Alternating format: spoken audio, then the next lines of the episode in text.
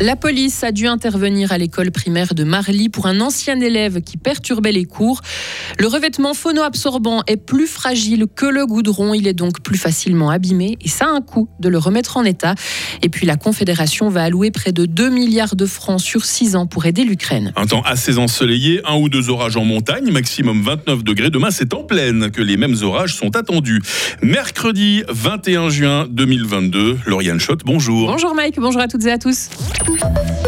À Marly, pour commencer, ce n'était que des rumeurs. Sur les réseaux sociaux, des personnes indiquaient avoir aperçu un adolescent cagoulé et armé d'un couteau aux abords de l'école primaire. La police fribourgeoise dément. Elle indique par contre être intervenue pour un adolescent de 14 ans qui est venu perturber à deux reprises l'école primaire de Marly, notamment en chantant et en criant dans la cour, mais sans entrer dans le bâtiment. La police précise qu'en cas de situation suspecte, il vaut mieux appeler le 117 plutôt que d'utiliser les réseaux sociaux pour faire circuler des informations non vérifiées. Des factures d'électricité toujours plus chères l'an prochain. Elles devraient encore augmenter de 12% selon les principales entreprises d'approvisionnement de Suisse. Cette hausse s'explique par la crise énergétique qui persiste en raison de la guerre en Ukraine et de la sécheresse qui touche l'Europe. Les tarifs 2024 des principaux fournisseurs seront connus à la fin du mois d'août. Contacté Gruyère Énergie espère pouvoir annoncer une augmentation en dessous de 12%.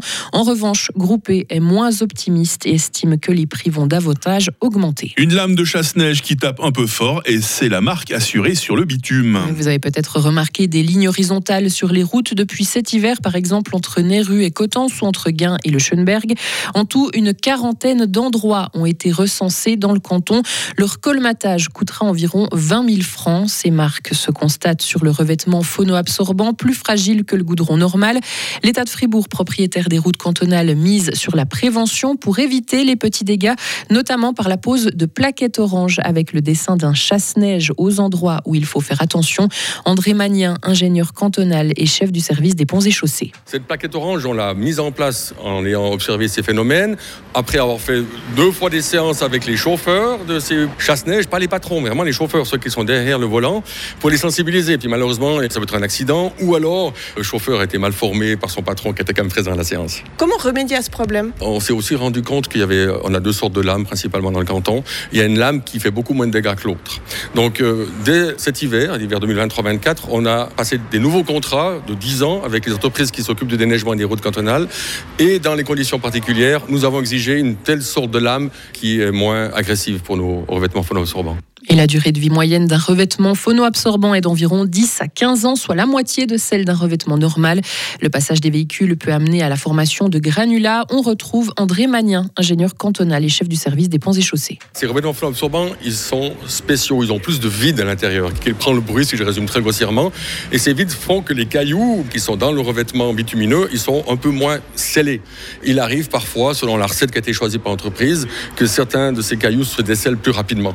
Et maintenant, euh, avec les entreprises privées, cherchent des recettes pour faire en sorte que cet enrobage du caillou soit encore plus grand qu'il n'était jusqu'à maintenant. Est-ce que ces petits déchets sont mauvais pour l'environnement à terme puisqu'ils partent sur le bord des routes? Non, a priori, ils sont pris dans la balayeuse. Euh, on a trois balayeuses dans le canton et elles sont aspirées par la balayeuse. Donc il n'y a pas de résidus qui vont se perdre dans les champs? Alors normalement pas, je ne peux pas vous dire qu'il n'y en a aucun, mais a priori pas, non. Et l'an prochain, près d'un kilomètre et demi de revêtements phono-absorbants devraient être remplacés à Farvani, Mézières ou encore Villars-sur-Glane. Les travaux sur les tronçons concernés seront effectués en fonction du budget alloué. La Confédération devrait se doter d'une banque de données centrale sur les armes, une banque qui fournira, qui, qui réunira toutes les armes à feu enregistrées en Suisse. Une commission du national soutient une initiative parlementaire écologiste qui va dans ce sens. Cette banque structure permettrait de savoir exactement combien d'armes se trouvent aujourd'hui dans les ménages privés suisses, ce qui n'est pas possible actuellement. Et puis l'Ukraine, l'aide humanitaire et les changements climatiques. La Confédération a présenté hier à Berne ses objectifs en matière de coopération internationale. Un budget de près de 11 milliards et demi de francs est alloué jusqu'en 2028. La guerre en Ukraine occupe une place majeure dans la stratégie. 1,8 milliard de francs sont prévus sur 6 ans.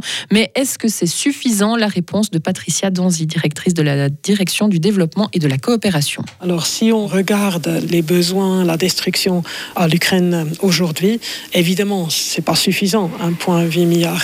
La Suisse est en train de réfléchir avec un groupe interdépartemental de voir quelles solutions on pourrait trouver pour financer davantage aussi la reconstruction et quel plan, quel montant la Suisse euh, va finalement décider d'allouer à cette reconstruction au-delà de la coopération internationale.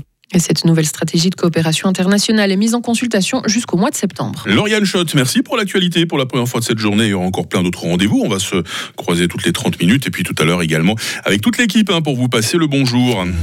Retrouvez toute l'info sur frappe et frappe.ch.